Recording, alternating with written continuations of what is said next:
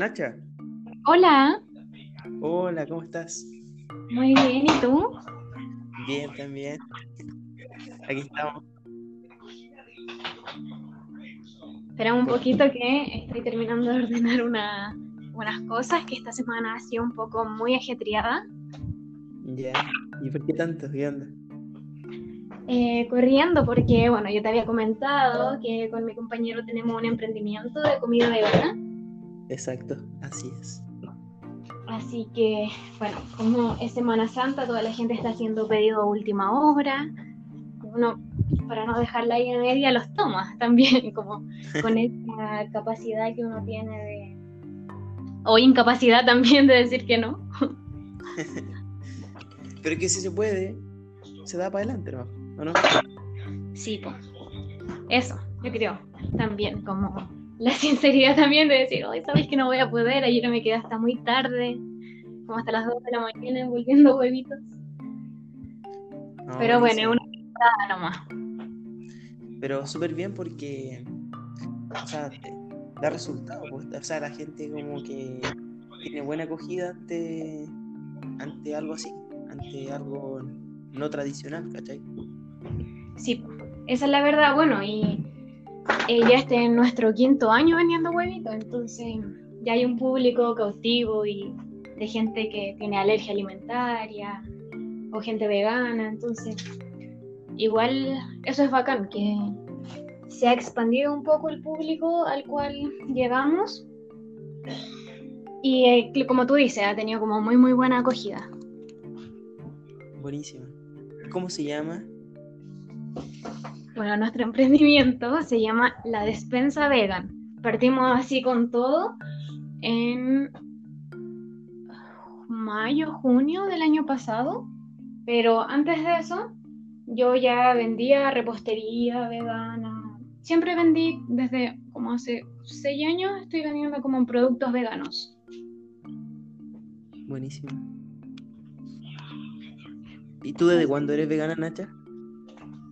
Soy vegana desde, ma- soy vegana desde mayo del 2015. No, y te sabes como la fecha porque me imagino que fue como un proceso que pasaste y tomas, tuviste que tomar la decisión en algún momento porque fue Claro. como algo de la noche a la mañana, ¿o no? Sí. O sea, en verdad, un poco sí y un poco no. ¿Ya? Porque eh, siempre en mi momento, tu- o sea, en mi mente, tuve como esa reflexión de eh, sentir un poco de empatía como con los y las animales. Por ejemplo, yo a los nueve dejé de comer cerdo, así por decisión personal. Porque también soy una persona media criada en el campo, entonces ¿En el campo?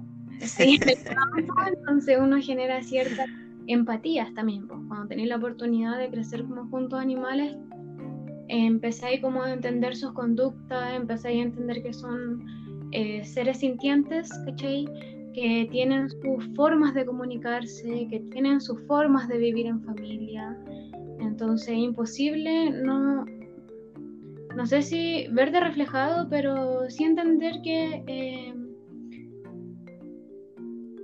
tienen de, cierta modo, de cierto modo como ciertas lógicas de, de relacionarse con otros animales muy similares a las que nosotros los humanos tenemos, ¿cachai? Claro. Por ejemplo, no sé, como, como maternan las animalas, ¿cachai? Eh, la cercanía que necesitan tener con, con su con sus crías. Entonces tú decís, wow, o sea, como así la necesidad de humanizarlas. Eh, te das cuenta de que mm, esa actitud al final son, o sea, se pueden llevar como a cualquier ser que tenga sistema nervioso central, en verdad. Claro. No, yo, yo me acuerdo que yo tenía una gatita cuando era chico. Y cuando tenía gatitos, los cuidaba demasiado. Demasiado, era como una madre sobreprotectora. Nosotros queríamos hacer cariño a los gatitos, los tomábamos y ella se enojaba. O cuando se arrancaban de la caja donde estaban, se levantaba y lo iba a buscar. Y lo iba a dejar nuevamente. y en ese transcurso que iba a buscar a uno se le escapaba a otro. Y así. Estaba todo el día con su gato cuidando. Sí, pues. Sí, bueno, las mamás son mamás aquí y en cualquier especie. Lo que, lo que me llama un poco la atención de eso que tú estás comentando es que eh, el consumo o la relación que tenemos con los animales es muy cultural. Porque, por ejemplo, eh, la gente que vive en otros países o en otras zonas domestica otros animales, ¿cachai? Entonces genera otros vínculos. Y, y ese vínculo hace que uno se vea como imposibilitado de comerlo, ¿cachai? Por ejemplo, tú alguna vez en tu mente se te hubiera pasado eh, comerte tu gatita? Claro, no, pues imposible. No, pues. Eh, es como alguien de la familia, entonces tú decís como, qué perturbado, como pensar siquiera, eh, no sé, comerte a tu gata. Ya espérate, ahora sí, ahora sí a terminar de ordenar. Entonces, bueno, en otros países vemos que eh, la gente sí come gatos, ¿cachai? Y no es problema, porque es un animal más que también posee carne y se lo comen y ya. Pero aquí es, no sé, siento que como moralmente penalizado. Claro. al final, igual siento que es como un poco doble estándar en ese sentido. Sí, totalmente de acuerdo. De hecho, como que destaco dos conceptos de lo que me estaba comentando, que era, por un lado, el concepto de lo cultural y, claro, cómo eso afecta o cómo a nosotros nos condiciona nuestro comportamiento, ¿cachai? Eh, a medida que vamos creciendo, vamos viviendo en una sociedad en donde es normal comerse una vaca, pero no es normal comerse un gatito, cuando en el fondo son lo mismo, ¿cachai? Claro. Y, y el otro concepto que, quiero destacar es el que tú dijiste de vínculo. Porque si tú, dijiste que la gente, no sé, si tú estás en el campo, quizás tú tienes un vínculo con, no sé, con algún otro animal que trasciende un poco a lo tradicional de la ciudad, que es el perro y el gato.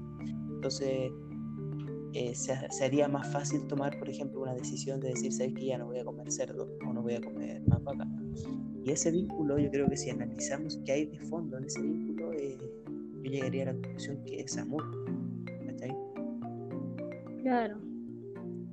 Sí, pero yo creo que a veces uno excluye por esa empatía o por esa historia o por esa trayectoria y no como por la necesidad previa de hacer una conexión real y general, porque, por ejemplo, ya, cuando yo tenía nueve dejé de comer chancho y decía como, bueno, ¿cómo voy a comer un chancho si los chanchos actúan así? Pero seguí comiendo pollo, ¿cachai? Seguí comiendo carne de, vaca. Claro.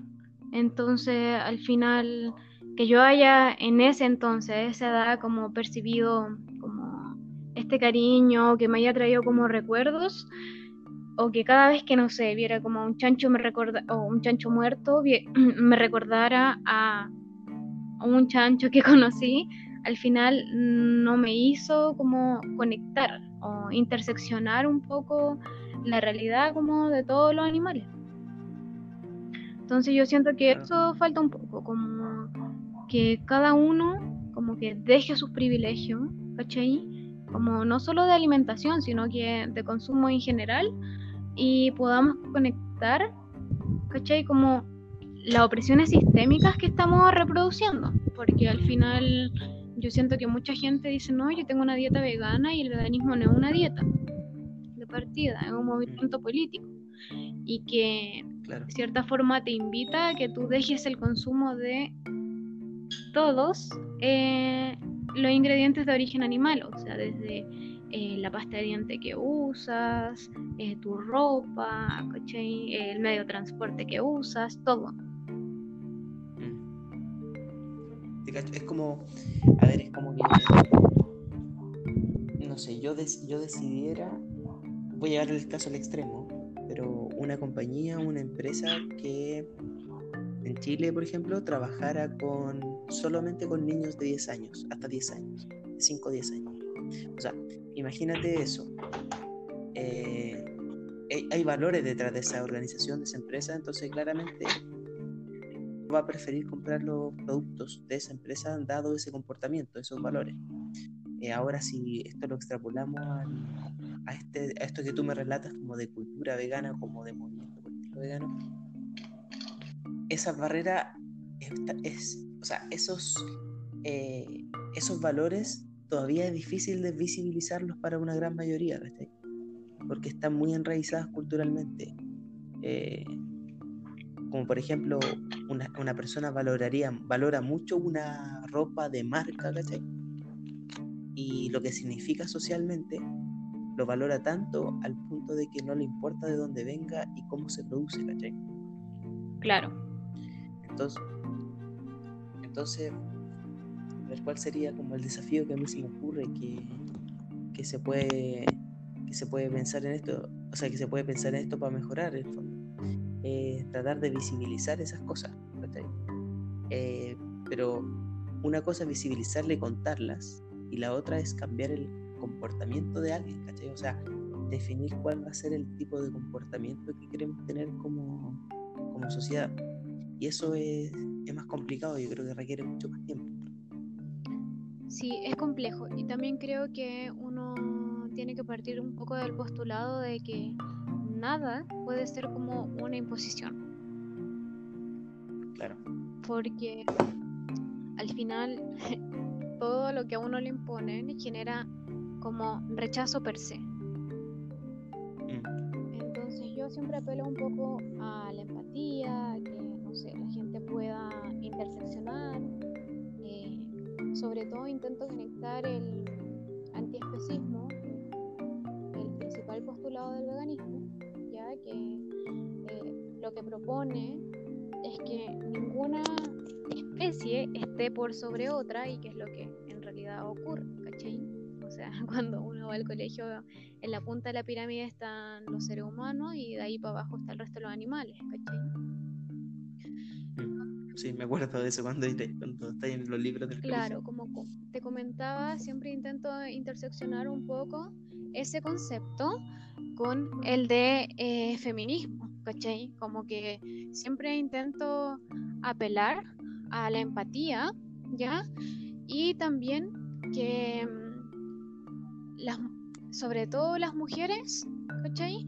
Puedan, eh, o sea, puedan conectar los principios del feminismo con los del antiespecismo, porque al final, mira, si nosotras, las mujeres, somos oprimidas, las hembras, ¿ya? Del reino en general, en, o sea, como animal, son las más oprimidas, ¿cachai? Como que ya los machos los matan y ya, pero al final las hembras eh, son abusadas como y abusan de su capacidad de gestar, ¿cachai? Lo mismo que hicieron eh, con las mujeres negras en situación de esclavitud, cuando hubo esclavitud en el mundo, ¿cachai? Entonces, sobre todo intento apelar eso, o sea, como a ese punto, que las mujeres que están como en contra de cualquier tipo de opresión y que tienen, eh, o no sé, se identifican a sí mismas como feministas, puedan también un poco ampliar este rango de empatía, ¿cachai? O ampliar su sesgo moral y decir, ya, dentro de... Eh, esta opresión también está en esta otra hembra y también hay opresiones que yo como mujer estoy reproduciendo, ¿cachai? Entonces, si yo repudio el abuso, repudio las eh, dinámicas de poder como mujer, porque las vivo, porque sé cómo se sienten, también eh, hago la invitación a que esas chicas como que dejen de oprimir a, a otra hembra, ¿cachai? Porque al final el patriarcado es eh, trasciende, trasciende cualquier tema que uno pueda tocar. Claro. sí, te capto ese tema. Entonces es complejo porque también genera mucho rechazo. ¿Cachai? Como intentar plantear este tema en, un foro feminista eh, genera mucho rechazo, porque al final desde el especismo, eh, muchas chicas como que sostienen que primero hay otras cosas, ¿cachai? Pero yo creo que no hay otra, disculpa Carlos que te interrumpa, pero yo creo que... No, no, dale, eh, dale no, está, interesante. No hay algo que eh, se tenga que hacer primero, no hay algo que se tenga que hacer después, porque al final todo esto abuso, toda esta opresión están sucediendo al mismo tiempo, ¿cachai? Al final siento que un feminismo un poco, un poco muy blanco, ¿cachai? Como al final, eh, no sé, como un feminismo un poco liberar el, el que predomina, ¿cachai? Siento. Y yo creo que, o sea, como sin caer como en un juicio moral, como que siempre intento como invitar a que, como lo dije anteriormente, las demás compañeras como que puedan ampliar un poco ese como rango moral y, y de empatía, porque al final las hembras de la o sea, de cualquier especie, sobre todo de aquellas especies que están consideradas como en la industria cárnica, son las más oprimidas, ¿cachai? Y igual que a nosotras, abusan de nuestra capacidad reproductiva, abusan y deciden sobre nuestra capacidad de gestar. Entonces, yo creo que si nosotras estamos solicitando como ciertas garantías, ¿por qué también, o sea, por qué oprimimos a otros seres que también de cierta forma tienen esa, ese derecho de como por ejemplo eh, gestar naturalmente o decidir cuándo maternar, ¿cachai? O de que, no sé, sus crías no, no les sean arrebatadas. Como que siento de pronto que es un poco Barça definirse eh, feminista contra toda opresión y en verdad consumir carne o sobre todo consumir leche y quesos y, y ese tipo de productos. Claro, Como que, a ver, como entendiendo un poco lo que, lo que tú me estabas comentando, habría como dos corrientes en el fondo. Estaríamos hablando como de feminismo o de dos formas de pensar, dos ideas, dos ideologías, dos conceptos, ¿sí? Entonces sería, tendríamos feminismo por un lado y tendríamos veganismo por otro. Eh, lo que entiendo es que veganismo contemplaría o contenería también feminismo.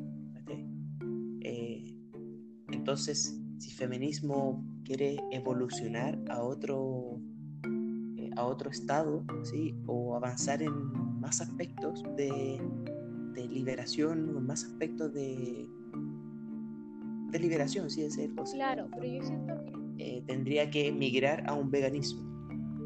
Bueno, eso es lo que tú como entiendo de lo que claro, estás planteando. Sobre todo como un antiespecismo, ¿cachai? Que en el discurso las chicas puedan también reconocer que eh, en su práctica, en su práctica cotidiana, están oprimiendo, están oprimiendo a otras hembras. Pero no solamente hablo como de este punto como antiespecismo, sino que también eh, todo se puede interseccionar. Uno puede ser eh, anticapitalista, antirracista, ¿cachai? Eh, en verdad lo que se te ocurre y no, yo no creo que deba ser como uno o lo otro, sino que uno tiene que ser en verdad anti todo, anti todo lo que oprime a otro ser, ¿cachai? Anti todo lo que genera alguna relación o dinámica de poder, si es que es el discurso principal, ¿cachai? Porque si alguien eh, me dijera, no, sabéis que a mí me da lo mismo, eh, yo disfruto de esto y no me importa, bueno, está bien que es sinceridad, pero si alguien me está diciendo, yo estoy en contra de las dominaciones, de los abusos de poder, ¿cachai? De la opresión, dale, está bien que lo estés, entonces hace cosas que sean eh, coherentes con el discurso que estás teniendo, ¿cachai? o si no, cambiamos el discurso, yo siempre lo digo. Claro, por ejemplo, ¿y cómo podríamos cambiar el discurso ahí? Porque a mí se me ocurre, a ver, por ejemplo, alguien que es eh, feminista está de acuerdo con los conceptos que define, que lo definen, eh, pero no cumple, no sé, por ejemplo, o sigue comiendo carne en este, en este sentido, según lo que estamos hablando. Eh, ¿Cómo podemos unificar eso? Así como se te ocurre como alguna solución de, de qué más, porque hay que considerar que los procesos sociales también son súper lentos, en el sentido de que si queremos cambiar una mentalidad o queremos proponer otra mentalidad para que las personas puedan evaluar si quieren sumarse o no, necesitamos generaciones. Entonces, ¿cuál crees tú que sería el paso para eso? O sea, yo creo que lo primero es que este tema se ponga de partida en discusión, como desde las bases, desde las familias, que uno pueda empezar a comentarlo, y sobre todo yo creo un poco como ilustrarse un poco en el eh, leer, hay muchos libros sobre feminismo antiespecista, que hacen una investigación histórica sobre este tema y que invita principalmente a las mujeres a que eh, reflexionen sobre el consumo de la carne, porque el consumo de la carne es muy masculino. En general, o sea, como que históricamente en las distintas civilizaciones el hombre ha sido el mayor consumidor de carne. Y las mujeres siempre han sido como claro, pues. al mundo de las plantas, generalmente, Como que no, no hayan excepciones. y también, eh, bueno, hay un libro que yo siempre, siempre invito a que el mundo lo lea, que se llama La política sexual de la carne, donde eh, conectan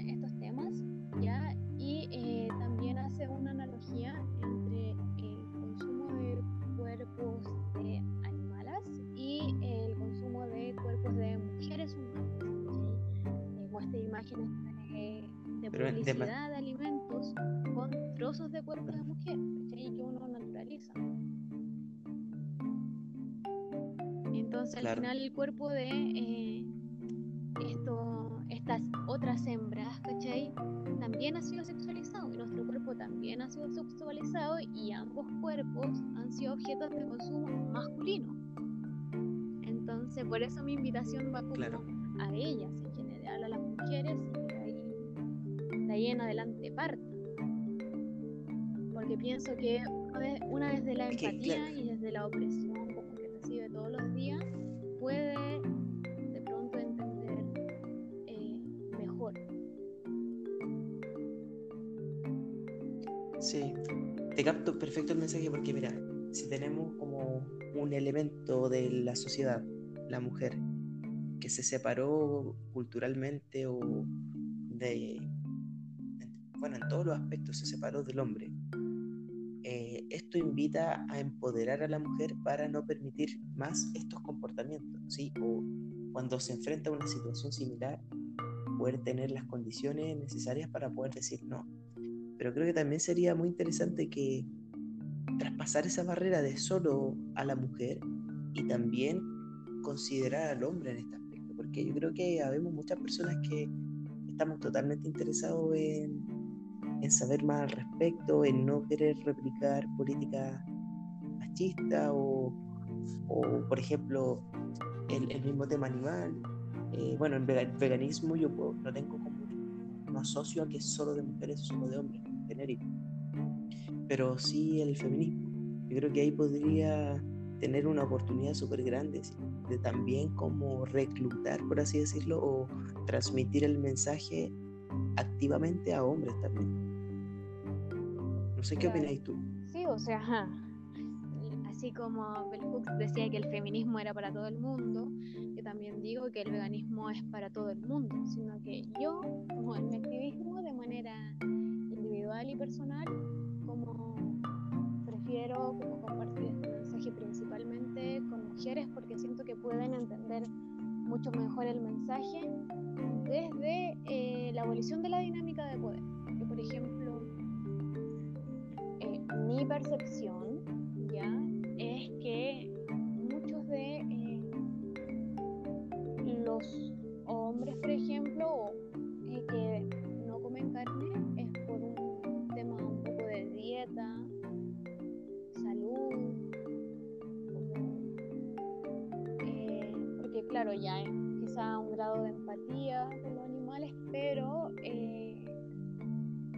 no desde punto político, ¿cachai? Que implica como el veganismo de eh, dejar de reproducir dinámicas de poder, ¿cachai? Porque, por ejemplo, ya, yo he conocido muchos hombres que son veganos, pero que, no sé, son violentos, son maltratadores. Entonces, en ese punto ya el veganismo pierde su, como su sesgo político, ¿cachai?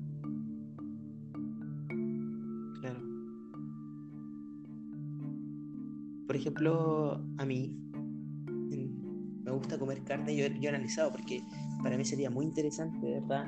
No, no comer más carne, ¿cachai? O, partir por eso. Eh, eh, pero me cuesta. Y identifiqué que me, me cuesta por un tema de, de, aferrarme al placer, ¿cachai? Porque la única, lo, lo, único que a mí me hace, mantiene comiendo carne o prefiriendo productos animales, uno es la costumbre y otro es el placer que siento al, comerlo, Entonces me cuesta un poco trascender a ese placer propio, a ese hedonismo. Y, y empatizar con, con, con, todo lo que está pasando, un poco también porque, a ver, porque uno dice, ya, pero esto va a seguir pasando, o ya, pero eh, mi influencia, o sea, la influencia que yo hago a que esto se siga reproduciendo es mínima. Pero son, al final son excusas, ¿cachai? Porque eh, uno tiene que partir tomando esas acciones para poder replicar el mensaje, ¿cachai? Y para ser consecuente como con lo que estáis pensando. Pero como, ¿qué consejo me darías tú para reflexionar más en torno a ese tema del placer y cómo, y cómo lograr que no sea un argumento para seguir comiendo carne. Igual ese punto es, es, difícil, igual es muy personal, pero yo nunca juzgo a la gente que eh, argumenta que le gusta la carne porque nosotros crecimos consumiendo carne, entonces de cierta forma es imposible que no te gusta, o sea, que no te guste, en verdad. Como que hasta a mí me gustaba comer carne o, por ejemplo, comer queso, qué rico. Eh, no sé, las preparaciones, uno naturaliza como ese tipo de consumo, ¿cachai? Pero yo eh, siempre invito a que la gente de manera individual eh, busque un móvil, ¿cachai? un móvil. ¿Un móvil? Un móvil para actuar. Por ejemplo, ¿qué es lo que me hace a mí tomar una decisión?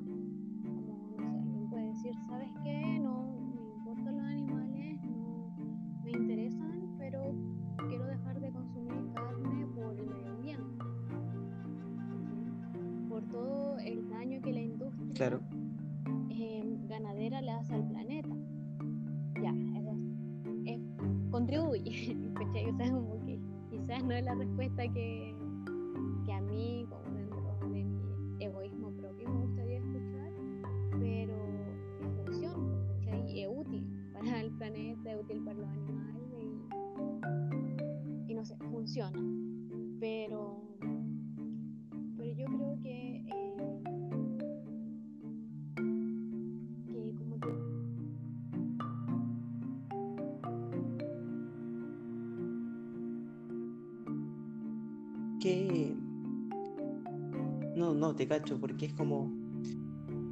A ver, como tratar de conocerte a ti mismo y buscar la manera de, de motivarte ya definitivamente a, hacer un cambio que, que tú sabes que necesitas, pues, ideológica, ideológicamente, y también ya pasa por un tema de salud también, porque no sé si te... Sí, es ¿Está bien no? Cuando te dije me perdí es porque como que se ah. decía reconectando. Ah, sí, bueno, ya reconectó parece. Y me perdí, pero sí, dale. Lo que te, dale, dale. Te Termina. decir es, por ejemplo, ver documentales que apelen un poco a la empatía, ¿cachai? a cómo viven los animales, a cómo sienten, a cómo sufren, porque yo creo que a nadie, o sea, a nadie es tan insensible de no, eh, no sé, compungirse ver un animal sufrir. Por eso la gente dice, eh, ay, no, no, no, no, quiero que eh, ver cómo matan a esta vaca porque me da cosa, ¿cachai? Porque uno, no sé, siento que tiene mm. incorporado un poco como sentir empatía porque como tú de cierta forma eh, viviste situaciones de dolor al ver a otro animal eh, viviendo esa situación, uno percibe ese dolor, ¿cachai? Entonces empatizas con ese animal. Pero eh, cuando te sirven el plato de carne, uno ve un producto, ¿cachai? Claro, un buen punto, yo creo claro, que hay, hay que ir pero muy dispersa.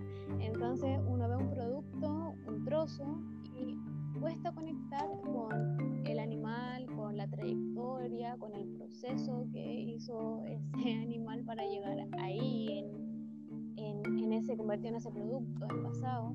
Y eso se llama referente ausente. Y aparece también referente ausente. Referente ausente. Es un concepto muy importante porque eh, lo que hace el referente ausente es que uno anule desde dónde viene eh, ese producto. Que tú veas eh, algo, lo que sea, y que ignores y anules todo lo que hubo anteriormente. Entonces tú no conectas con el origen de ese producto. Entonces por eso creo que es tan difícil. Buenísima. Como que la gente pueda dejar algunos productos, o sea, que pueda dejar como de consumir animales en cualquiera de sus condiciones, ¿cachai? Porque no, no ve que es un animal, ve que es una cosa roja que puede, no sé, hacer en un sartén y comerse. ¿sí? Ve que mm. está muy como que está muy, muy interiorizado en cada uno de nosotros que estas cosas son productos ya y que no son no son cosas de origen animal. Eso. Sí, eso mismo creo que ese concepto es como fundamental, como en la teoría y en la práctica, para disminuir o ya de lleno como dejar el consumo de animales. cuando uno empieza a conectar como, eh, no sé, previo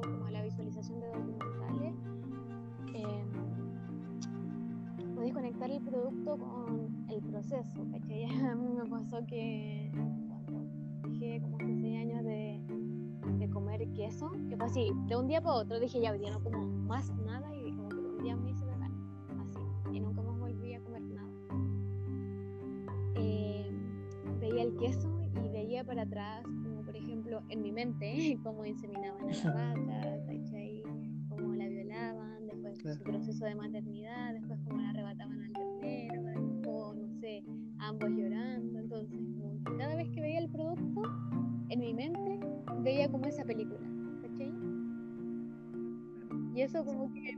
Claro, y esa película es la que no está en casi nadie. Con, con... Claro, falta esa película. al menos como terapia del shock. Así como ¿Ya? ¿Cómo así? ver muchos documentales y decir ya, no quiero Porque claro, yo como te decía, como ya no consumía ciertas cosas, a los nueve dejé de comer como a los 14 dejé de comer pollo o comía esporádicamente cuando un pedacito cuando alguien me servía porque no me gustaba. Y pero siempre estuvo eso porque ya no comía chancho por empatía pero seguía comiendo lo otro pero siempre hubo como una reflexión como de puta los animales y la weá sienten y todo pero también uno no quiere perder como ese privilegio de, de que te gusta el sabor, de que es súper fácil como eh, querer ir a comer en familia, ya, podés ir a cualquier lugar y no hay drama y no importa nada, ¿cachai? Como que actualmente en el mundo eh, es fácil, como que todo se te da fácil si comes carne, ¿cachai? No tenés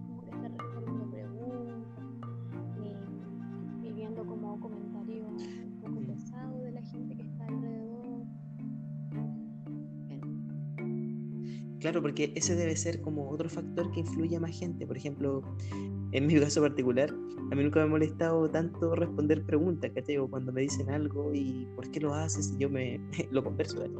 Pero quizá hay gente que, bueno, no, en experiencia uno en relación con personas se da cuenta que, que sí, que le, le molesta eso o le incomoda un poco tener que dar explicaciones, ¿cachai? Y dado eso, pum, deciden hacerlo normal, ¿cachai? Sí, Disculpa, eh, Oye, Nacha. Que sobre todo pasa en el caso del hombre, que como comenté sí, anteriormente y que está respaldado en ese libro de la política sexual de la carne, que el, pues, mientras un hombre eh, consume más carne, es mucho más masculino. Claro, claro, como el macho alfa de, de la parrilla. Uno lo puede ver en los comerciales de la tele, cómo se comenta esa para el Día del Padre, descuento total en carnes, en parrilla, en cervezas. Entonces, al final yo creo que tiene que ver un poco con la construcción de imágenes, eh, construcción de roles sociales, construcción de identidades sociales y en el caso particular de los hombres yo encuentro que es un poco más complejo porque como está asociada como a la construcción de masculinidad hegemónica, es eh, socialmente mucho más difícil como dejar la carne. No sé qué, o te volviste, no sé. Niña, te volviste niñita, ¿cachai? Hasta eso. Sí. Hasta cuando, claro. No sé, como eh, tienden a atribuir tendencias sexuales porque tú dejaste de consumir carne como no, pero si esto lo hacen es de hombre, como al final, mientras más, eh, eh, no sé, se acopla a esas lógicas de, de, consumo, al final más masculino eres, más varonil, más capaz, más eso, y todo lo que lo que conlleva eso, como, como lo que te decía, estar tan relacionado al consumo de cuerpos de mujeres o sea, mujeres humanas y de, y de animales, ¿cachai? Entonces, no sé, esta construcción de, masculinidad hegemónica a través del consumo de carne también implícitamente invita a que los hombres puedan, en verdad, ser y deshacer con las mujeres y con sus cuerpos. Claro, porque se, se instaura, se instaura ese comportamiento. Crecen con eso. Oye, Nacha. Diga.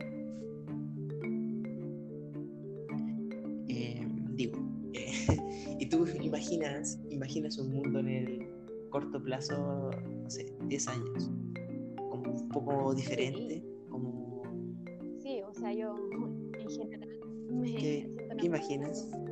Muy esperanzada en general muy positiva. Creo que en estos seis años yo he visto como al menos la, la, no sé, el veganismo o el antiespecismo como tema ya existen en una mesa familiar, ¿cachai? O como las familias están respetando eh, la decisión que la gente más joven ha tomado. O he visto, por ejemplo, a abuelas que acompañan en esta transición a sus nietos.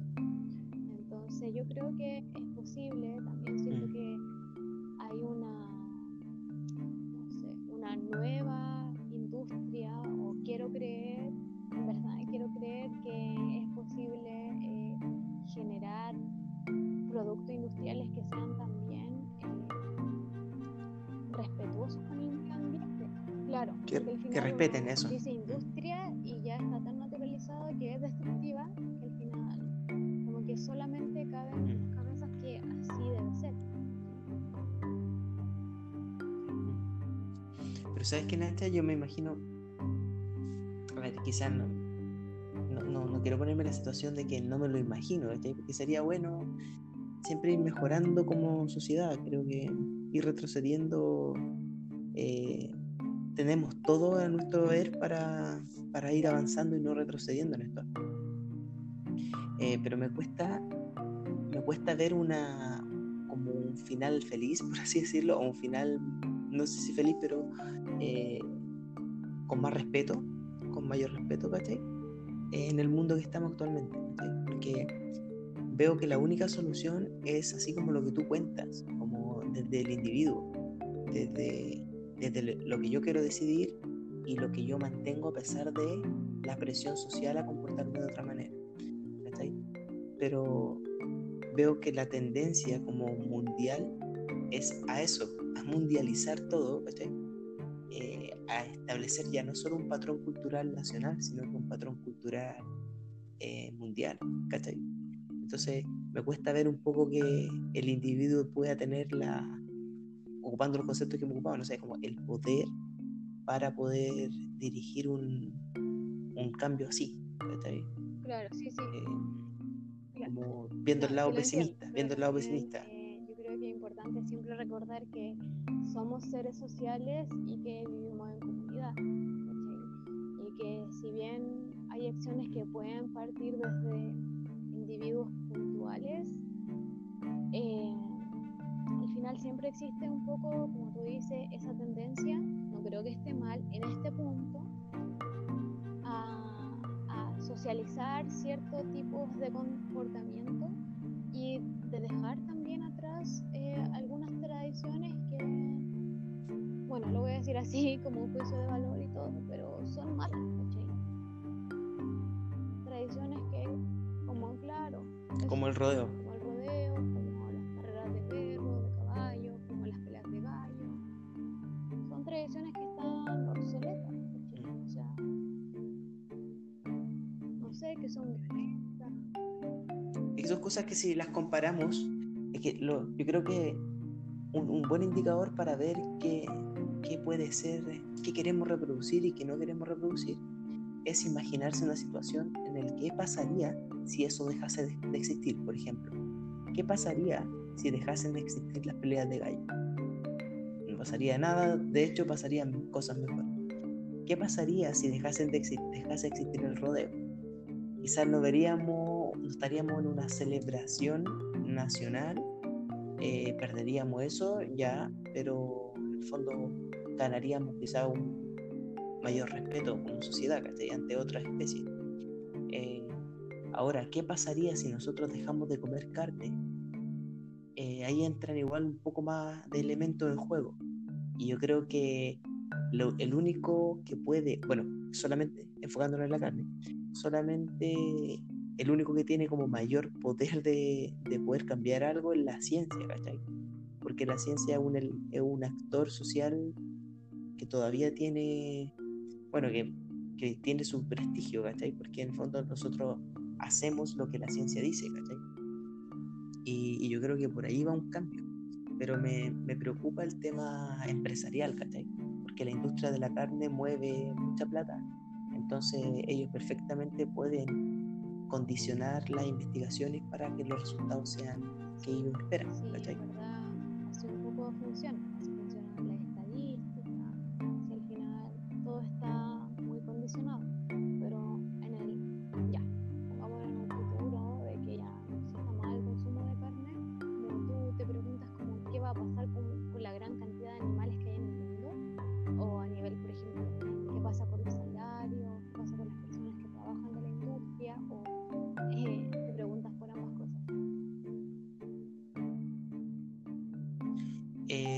me había preguntado respecto a eso.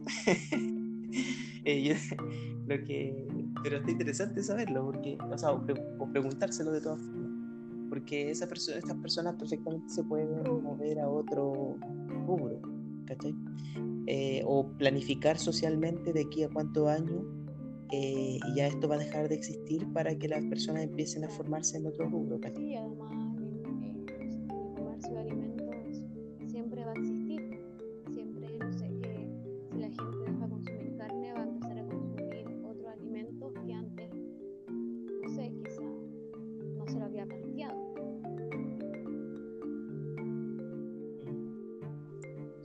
sabes qué me preocupa de eso, Nacho?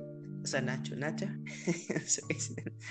Lo que me preocupa de eso es que, ya, supongamos que no hay más carne. Eh, la carne tiene una muy mala imagen, ¿vale? Entonces vamos a, vamos a fomentar la industria vegana y se van a empezar a comercializar productos veganos, pero a full. Y, pero me preocupa que, no sé, la empresa, la industria, de todas formas, generen esos productos, pero con algún otra con claro. alguna otra falta de respeto, ¿cachai? Como, no sé, con los conservantes o nos vaya a saber, ¿cachai? Como que siento que la industria se mueve por un solo, por un solo fin, claro. Y que no es el fin del respeto. Sí. Y eso es preocupante, por eso veo como que la solución sí. tendría que ir más desde el individuo, que no, no tendría claro, tantos pero yo creo que por eso es importante como volver un poco atrás y rechazar encarecidamente que el veganismo no es una dieta. Ya la gente que dejó de comer carne por salud, eso es vegetarianismo estricto, ¿cachai? No es veganismo. Y veganismo es un movimiento político, ¿ya? Entonces, eh, por claro. ejemplo, si es que yo sé que hay una industria poco ética porque la conozco, porque la he investigado, no le voy a comprar a esa industria, aunque tenga ¿sí? Porque yo de manera individual, como tú dices, no quiero contribuir a eso. Me imagino que si alguien quizá es vegetariano estricto por su salud, le va a importar nada eso y va a comprarlo porque, no sé, quizás está reforzado, eh, no sé, con vitaminas, con calcio, y se va a fijar en eso. Entonces yo... Y ahí entra como el rol de la ciencia, ¿cachai? Porque si te dice si la ciencia puede publicar que algo es beneficioso para la salud, a pesar de que no lo sea, ojo eso, ojo, eh, la gente se mueve más, ¿cachai? Se mueve para allá, va, hace eso. Eso es lo que a mí me, preocupa un poco. Entonces al final no sabes en qué creer, no sé, por ejemplo ahora tú veo, puedes encontrar en un estudio que la, eh, carne es cancerígena. O puedes estudiar, encontrar un estu otro estudio que te diga que la carne te provee la vitamina B12, que no te la provee nada y es necesaria para estar bien. Entonces, al final estamos en un momento en donde no sabemos a quién creerle. sea, es que yo creo que si uno se pone a investigar un poco, todo es debatible, porque por ejemplo, esa vitamina B12, que es como la vitamina de la discordia, ¿cierto? Que uno no sé, Eso, una, una familiar y está, ya, ¿de dónde la va a sacar? Lo típico que te dicen. Y claro, como que la gente piensa que esa la B12 está como añadida como per se, no sé, la musculatura animal, pero no es así, o sea, la B12 es producida por una bacteria, está en las hojas verdes. Los animales al eh, comer esas hojas verdes sin lavar, ¿ya? porque la comen así directa del suelo, en teoría, eh, procesan esa vitamina y queda en su musculatura.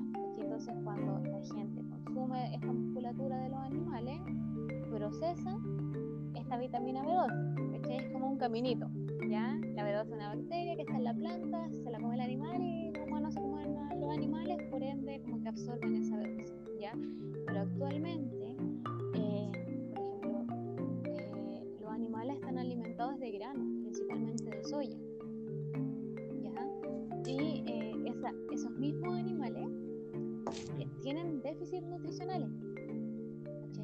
Entonces la teoría de la B12 como que a la gente se le cae muchísimo, porque los animales ya no se alimentan de manera natural. Claro. Entonces lo que ellos consumen eh, no tiene como las garantías nutricionales que la teoría, no sé, como que el consumo de carne propone. ¿sí? Porque no son, anima no son vacas que, que pasten libremente en un cerro.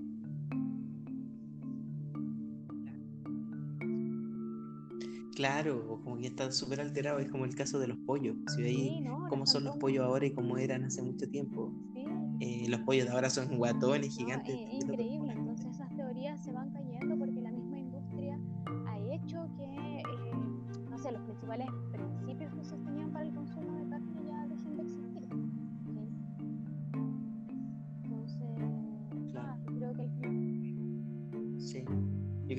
Vivimos en una, en una farsa, Nacha. Sí, es verdad. Eso es indiscutible.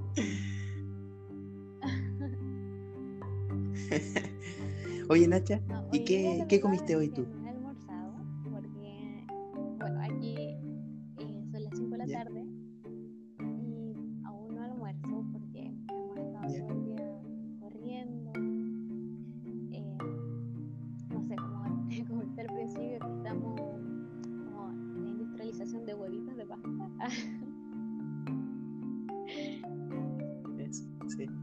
Oye, ¿cómo lo haces, los huevitos de Pascua?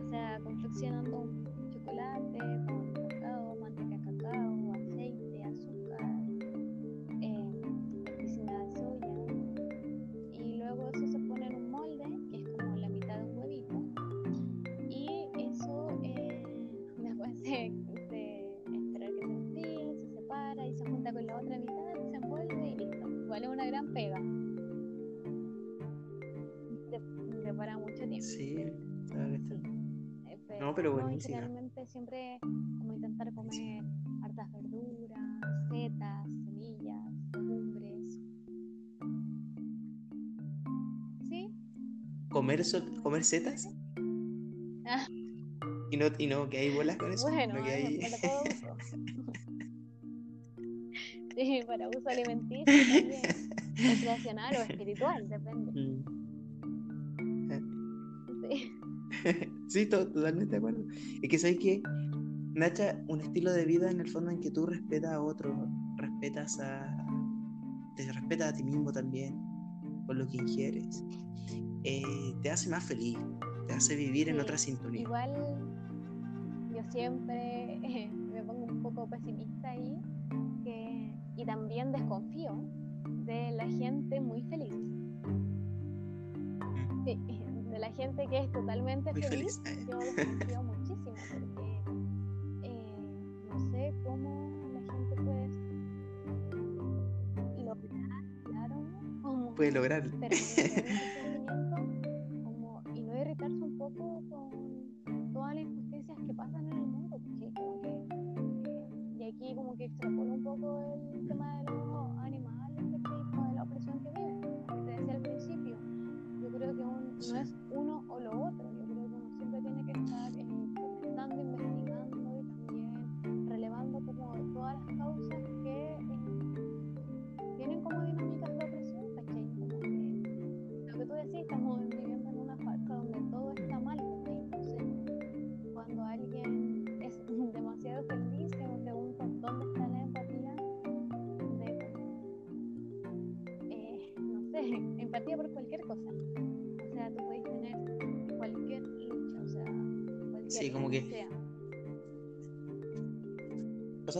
hay, hay formas de verlo, porque mira, por un lado está la situación que generaría este sentimiento de impotencia, por ejemplo, que te llevaría a no tener un, un comportamiento o un, expresar un comportamiento feliz, pero yo creo que va, por un lado está la aceptación, ¿cachai? De decir, ya, mira, esto funciona así, esto es así, no, no podemos cambiarlo mañana.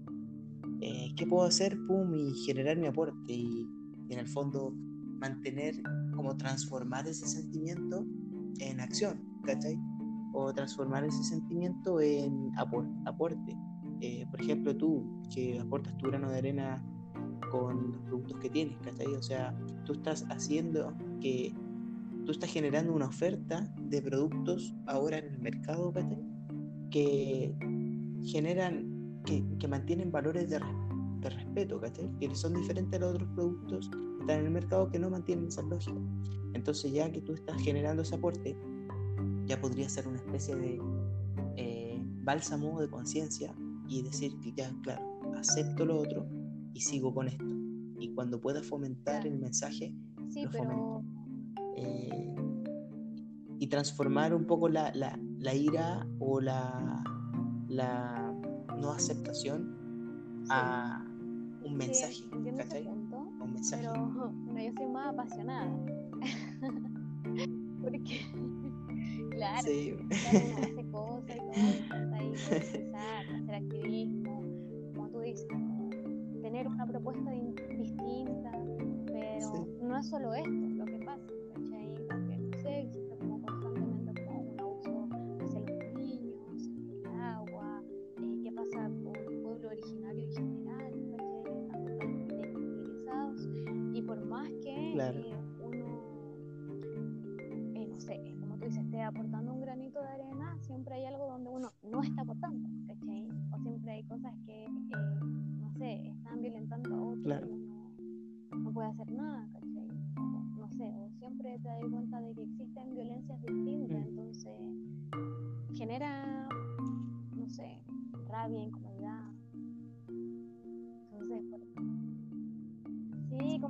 Yo creo que siempre es bueno conversarlo, eso, manifestarlo. eh, Sí. No, no, es que te, entiendo perfecto, sí, yo también empatizo contigo en ese, en ese sentimiento, Pero creo que a veces el enojo o, esa emoción puede dominarnos al punto de, de, no, de dejar de compartirlo de, de, una manera eh, adecuada, ¿cachai? Eh, nos, puede, nos puede privar de quizás en una conversación con alguien sacar el tema y, y decírselo de una manera tan amena que en el fondo la persona tome conciencia, ¿cachai? Porque como decías tú al principio, que lo que se te impone es como uno lo genera rechazo. Y, y, la, y cuando la emoción te domina desde la impotencia y ese tipo de emociones negativas, en el fondo cualquier mensaje que sale desde ahí genera una especie de barrera de inmediato. Eh, como a eso iba, pero, pero totalmente entendible lo que tú piensas.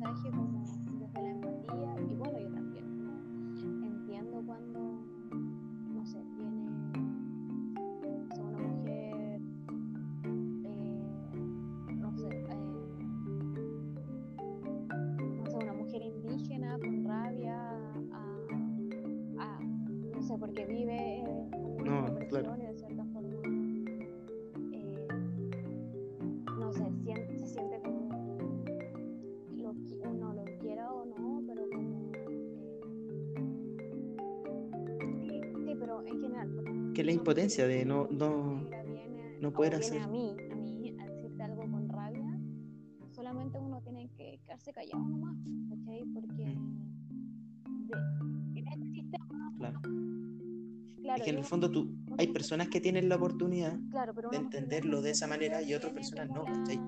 Eh, uno lo quiera o no en este sistema, como que ejerce opresión hacia otras mujeres, ¿cachai? Hacia mujeres pobres, hacia mujeres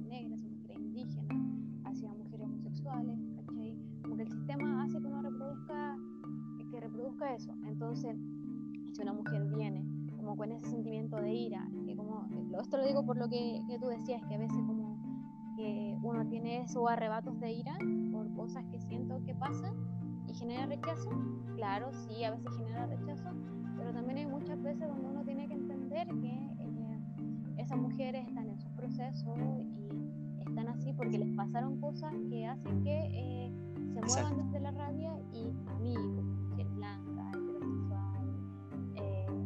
sé, de clase media, solamente diga, o sea, no diga nada, ¿cachai? Como que quede callada y diga así, o sea, es así, así, así, y están existiendo abuso y de cierta forma, como, como no sé, mujer de cuerpo hegemónico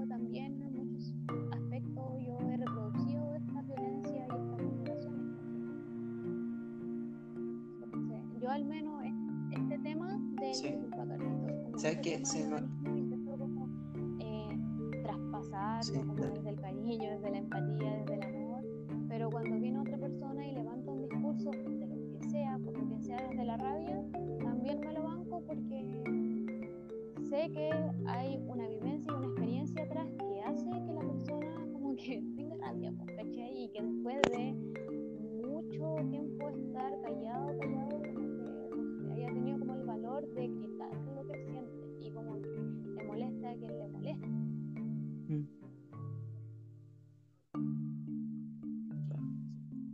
totalmente de acuerdo contigo. De hecho, esos mensajes así son más reales, ¿cachai?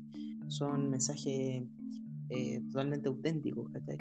Y a lo, que iba yo con el punto ese es que si tú eres una persona que está pasando por un proceso de crecimiento, de autoconocimiento, de, vas por un camino de la vida, claro, es probable que depende del proceso en el cual te, encuentres, es cómo vas a reaccionar. Y esa persona que reaccionó de esa manera, si sigue desarrollándose, sigue entendiendo eh, eh, las cosas desde otro punto de vista, sigue luchando, va a pasar el tiempo y, va a tener el va a poder transmitir el mensaje de otra manera. Como que a eso iba. Pero claro, totalmente ah, entendible cuando hay una experiencia, o sea, ten por seguro que si a cualquiera de los dos, a ti o a mí, le pasa algo grave de cerca, quizá la cordura o la quizá la eh, como la palabra está bueno quizá una forma de ser tranquila para expresar un mensaje no, no va a ser la, el desenlace o no va a ser lo que va a ocurrir em, claro. eso depende también de los procesos que esté pasando cada uno. A veces hay cosas que eh, conectan y otras cosas que no, como que va a depender mucho como de la conexión que tenga como el emisor y, en mm, verdad el mm. receptor, porque por ejemplo en mi caso, como que yo a mí misma me hice terapia del shock, ¿cachai? Mm. Como con este tema.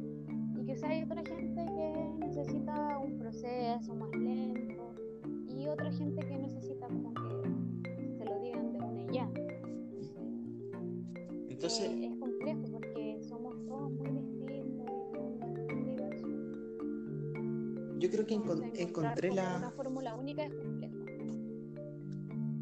Yo creo que encontré la clave, como eso que dices tú, como esa fórmula. Y bueno, partiendo de la base de que no debe ser única, ¿ya?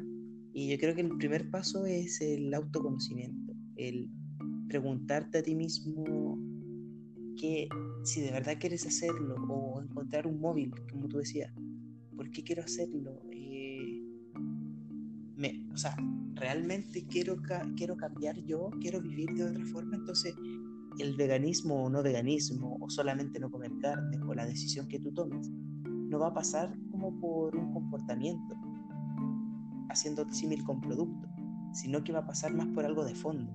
Va a pasar porque te interesa vivir de otra manera, te interesa practicar otros valores distintos a los que ya estás practicando hasta ahora.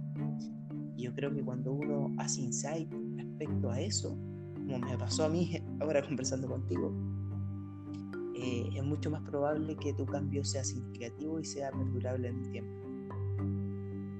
Claro. Claro, porque lo que te decía a un principio, como que el veganismo no es una dieta, ¿cachai? Significa como levantar un modelo político antiespecista, donde Mm. eh, te veas por encima de nada, ¿cachai? Como de ningún otro ser. Sea, es que lo puedes, desde ya, desde el antiespecismo, puedes inter- interseccionarlo a lo que sea, ¿cachai?